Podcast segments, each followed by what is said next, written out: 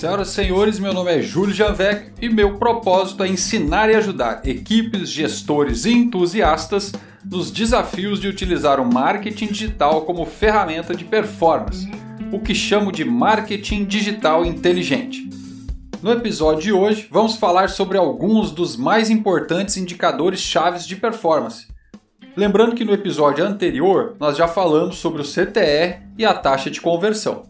Os três primeiros são bem conhecidos e talvez os mais relevantes dentro de uma visão macro.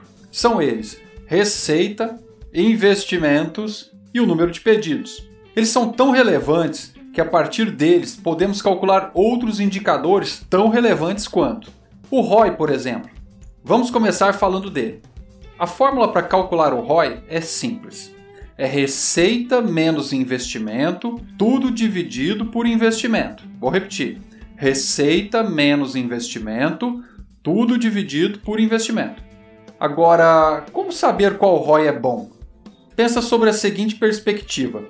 ROI significa o retorno sobre investimento, ou seja, quanto eu consigo gerar de receita a cada um real que eu investi. Vamos ao seguinte exemplo.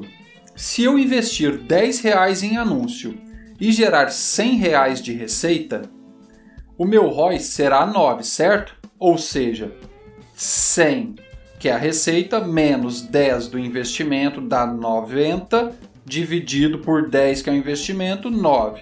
Ou seja, nós estamos multiplicando em 9 vezes o capital investido. A próxima pergunta é: multiplicar por 9 vezes o capital investido é o suficiente para eu cumprir os objetivos da empresa?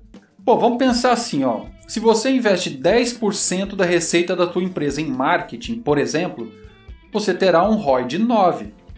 100% menos 10% é 90%, dividido por 10%, 9. Outro indicador muito importante para vários segmentos de negócio é o custo por aquisição de clientes, ou CAC. Como o próprio nome sugere, ele nos diz quanto custa para a empresa adquirir um cliente. Basta dividir investimento feito pelo número de clientes convertido. Normalmente, quando eu estou prestando consultoria, a primeira pergunta que ouço é: qual é o CAC ideal? Sinto lhe informar que essa conta é você quem deve fazer e varia muito, mas muito mesmo assim. Eu vou pedir licença e fazer um parêntese aqui no CAC. Daqui a pouco retornamos nele para falar de um outro indicador, o preço médio do pedido, ou ticket médio. Ele ajuda a entender o índice de qualidade do CAC, por exemplo.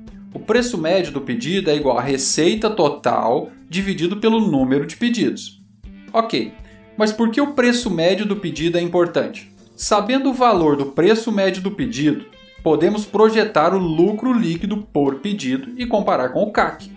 Se o seu lucro líquido por pedido é 10 e o seu CAC é 20, será que está valendo a pena a publicidade? É por isso que é importante na análise do CAC sempre tentar relacioná-lo ao seu lucro líquido. Esta correlação não é única, mas pode ajudar a traçar e testar metas para o CAC ou custo por aquisição de cliente. Perceberam como o ROI, o CAC e o preço médio do pedido são calculados a partir de receita, investimento e pedidos? ROI é igual a receita menos investimento, tudo dividido por investimento. O CAC é igual a investimento dividido por pedidos e o preço médio é igual a receita dividido pelo número de pedidos. Outros dois indicadores chaves de performance que eu uso muito são frequência e lifetime value, ou tempo de retenção do cliente.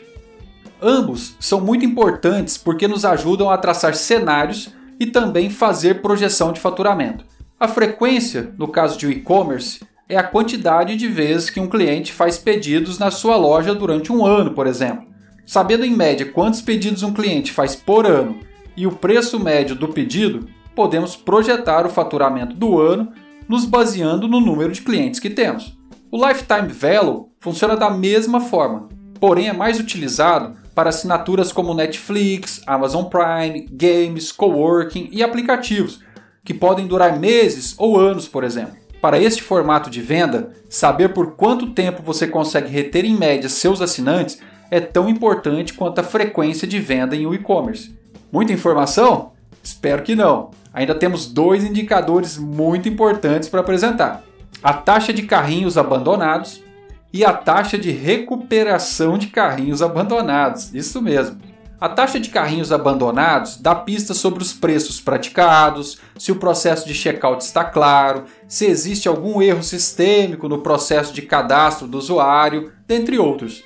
E a taxa de recuperação do carrinho abandonado mede a sua habilidade em ajustar os erros e reconquistar o cliente. Aqui, tanto remarketing quanto ferramentas específicas como CartStack, Dynamize, RD Station e Egoi, dentre outras, podem te ajudar nessa missão. A taxa de carrinho abandonado é o número de carrinhos finalizados dividido pelo número de carrinhos iniciados.